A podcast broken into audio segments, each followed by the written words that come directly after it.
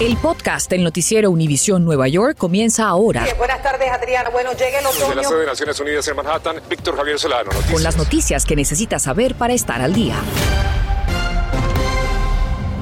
Sobrevolamos Kingsburg en el condado Monmouth de New Jersey, donde un hombre armado con un cuchillo murió baleado por la policía. La alcaldía del pueblo reporta que el agresor apuñaló a un agente.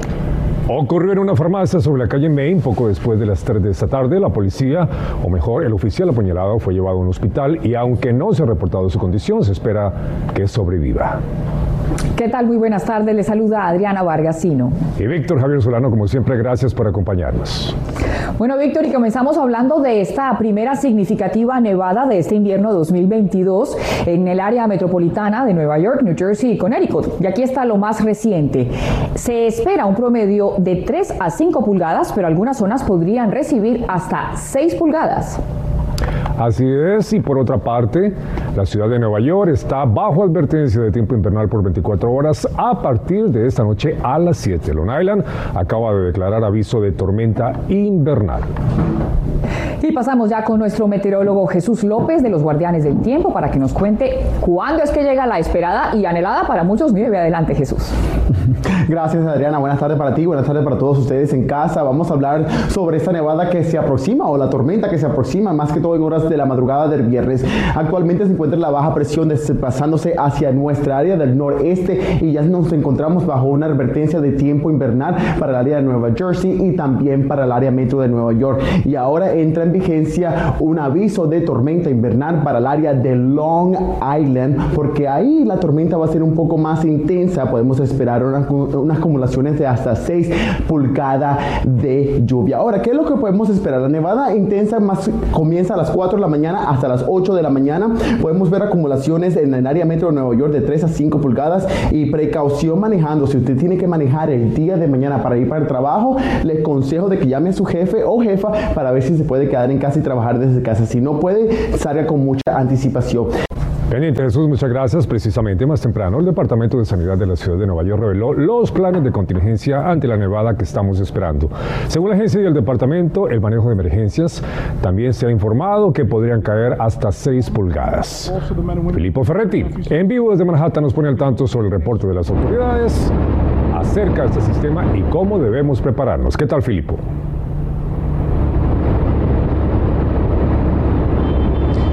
Tal, Víctor? Muy buenas tardes. Efectivamente, esta tarde el Departamento de Saneamiento y las autoridades aquí en la ciudad de Nueva York han dado una rueda de prensa para alertar a la comunidad a estar preparados. Ellos aseguran estar preparados. Mírate, quiero enseñar. Esto es uno de los 41 depósitos de sal a lo largo de toda la ciudad de Nueva York. Están disponibles 330 mil toneladas de sal. Y como pueden ver aquí a mis espaldas es un sin parar los camiones que están llegando para eh, llenar y de aquí empezar a eh, esparcer sal en las carreteras. Por cierto, te quiero comentar, Víctor, que eh, han sido suspendidas las regulamentaciones para los estacionamientos.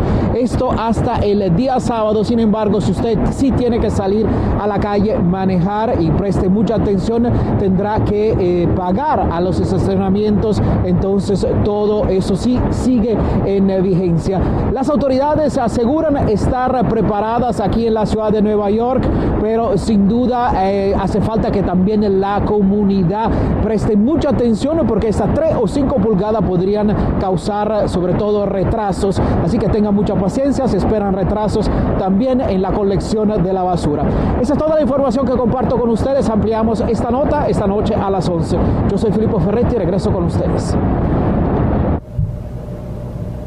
Claro que sí, Filipo, muchísimas gracias. Entre tanto, en el estado Jardín, en New Jersey, el gobernador Phil Murphy compartió su plan de contingencia ante esta nevada que se espera. Informó que a partir de las 10 de la noche entra en vigencia el estado de emergencia y agregó que en la mañana las condiciones en las carreteras podrían ser peligrosas y con poca visibilidad, por lo que recomienda quedarse en casa para estar más seguros. Y en otras noticias, el alcalde Eric Adams ha propuesto un plan de tres días laborales para luego expandir a cinco días para que los empleados retornen a sus trabajos a la ciudad de Nueva York. Según Adams, el fin es hacer saber a las personas que es seguro retornar a sus lugares de trabajo y además aprender a convivir con esta pandemia de una manera, según él, inteligente. Y otro anuncio del alcalde, pero en conjunto con la gobernadora Kathy Hochul, fue sobre un plan para combatir la falta de seguridad en el subway de la ciudad de Nueva York. Así que en vivo desde el Bajo Manhattan, Gary Merson nos cuenta de qué se trata esta iniciativa. Gary, adelante. Víctor, buenas tardes. Me encuentro específicamente en Fulton Center porque aquí fue que Eric Adams junto a la gobernadora Hochul hizo ese anuncio diciendo que hace honor a esa confianza que están depositando los neoyorquinos y sobre todo los pasajeros del subway en esta nueva administración. Estuvo en estas instalaciones precisamente porque la promesa que hizo fue utilizar la misma fuerza policial existente y desde los cuarteles a los cuales pertenecen, pues que eventualmente los que trabajan detrás de un escritorio salgan de esos cuarteles y vayan a las estaciones cercanas a lo que llamó una inspección de vigilancia. Asimismo, los que transitan por las calles como patrulleros tengan esa responsabilidad adicional de entrar a los vagones, entablar una conversación, por ejemplo, con la comunidad, o intervenir si ven situaciones anormales que pongan en riesgo a los neoyorquinos y sobre todo también que protejan a los turistas. Eric Adams eh, lanzó este plan en esta estación y nosotros buscamos reacción de afectados por la criminalidad que a la vez son beneficiarios de este plan. Escuchemos una. Nosotros cogemos todos los días los trenes, entonces siempre hay un problema en el tren, porque la seguridad falta. Y cuando nosotros necesitamos ayuda, no hay ningún policía para que nos ayuden, entonces sí necesitamos más policías. Estás escuchando el podcast del noticiero Univisión Nueva York. Y restaurantes de Nueva York podrían volver a ofrecer ese servicio de llevar bebidas alcohólicas a domicilio, según lo anunciado por la gobernadora Kathy Hochul en su discurso sobre la situación del Estado. Y nuestra Mariela Salgado salió a averiguar si esto sería suficiente para esos establecimientos recuperar los estragos causados por la pandemia. Atención comerciantes, atención comensales. La gobernadora Hochul quiere que muy pronto negocios como estos, que son restaurantes y bars, puedan vender licor a domicilio. No importa cuánto se esmere para que sus pizzas lleguen al horno. La nueva racha del COVID ha cambiado nuevamente la dinámica en estos negocios en vibrantes barrios hispanos de Manhattan. Y antes había muchas más personas. Ahora cada vez que vengo solo hay una, hay dos. Creo que desde que Omicron comenzó ha cambiado mucho esto acá y la gente tiene miedo de, de salir. Eh, que tuvo pérdida de 300 mil dólares en un año.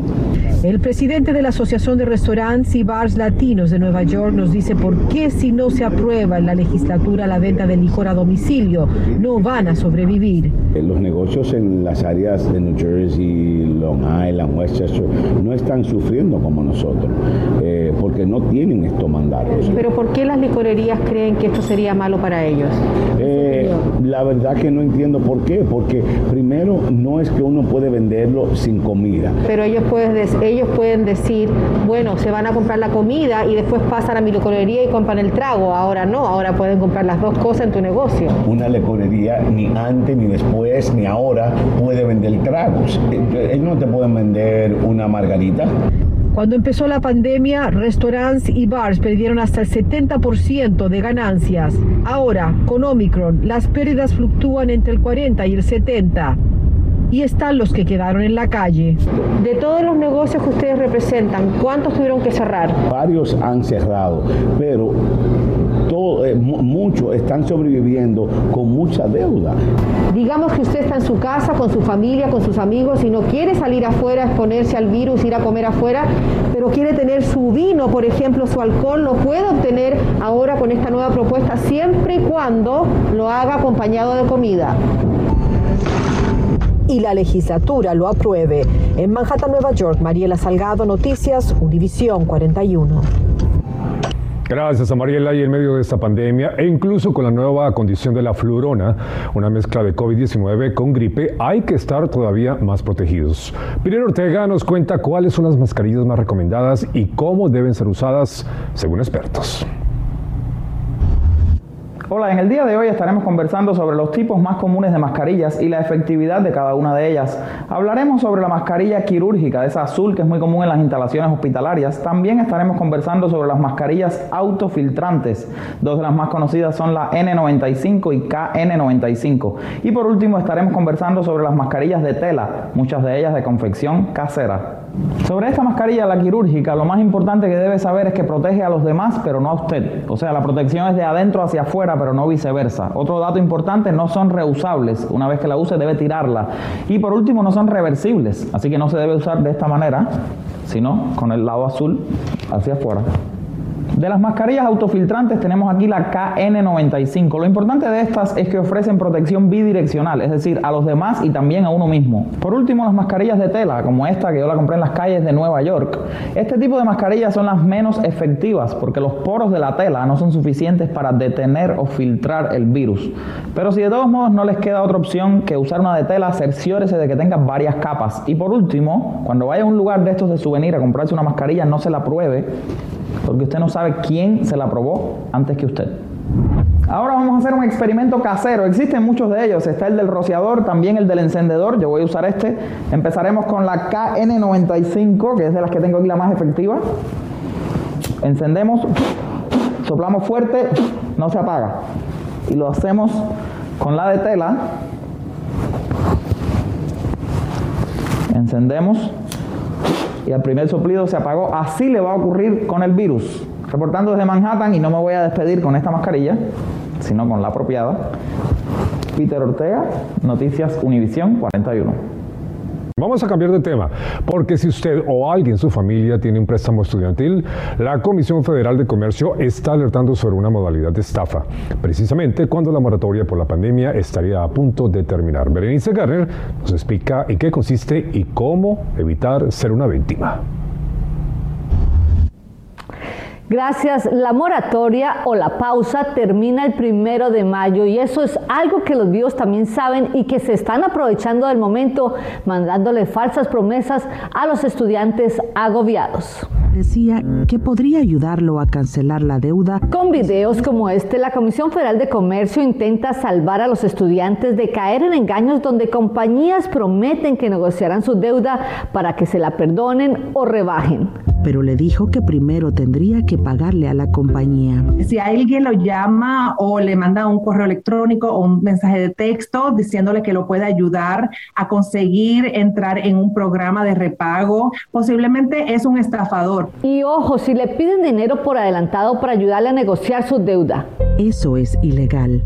Otra señal de que se trata de un fraude son las compañías que le prometen conseguirle el perdón sin siquiera haber escuchado los detalles de su caso. Después pueden decirle simplemente que no califican para el perdón y quedarse con el dinero y su información. Ah, y no se deje confundir con los sellos oficiales no necesariamente porque usted recibe un correo electrónico que tiene el sello del Departamento de Educación, quiere decir que es legítimo, posiblemente no lo es. Tampoco se deje presionar, ya que algunas compañías quieren que usted firme rápidamente. Antes verifique todo lo que le dicen.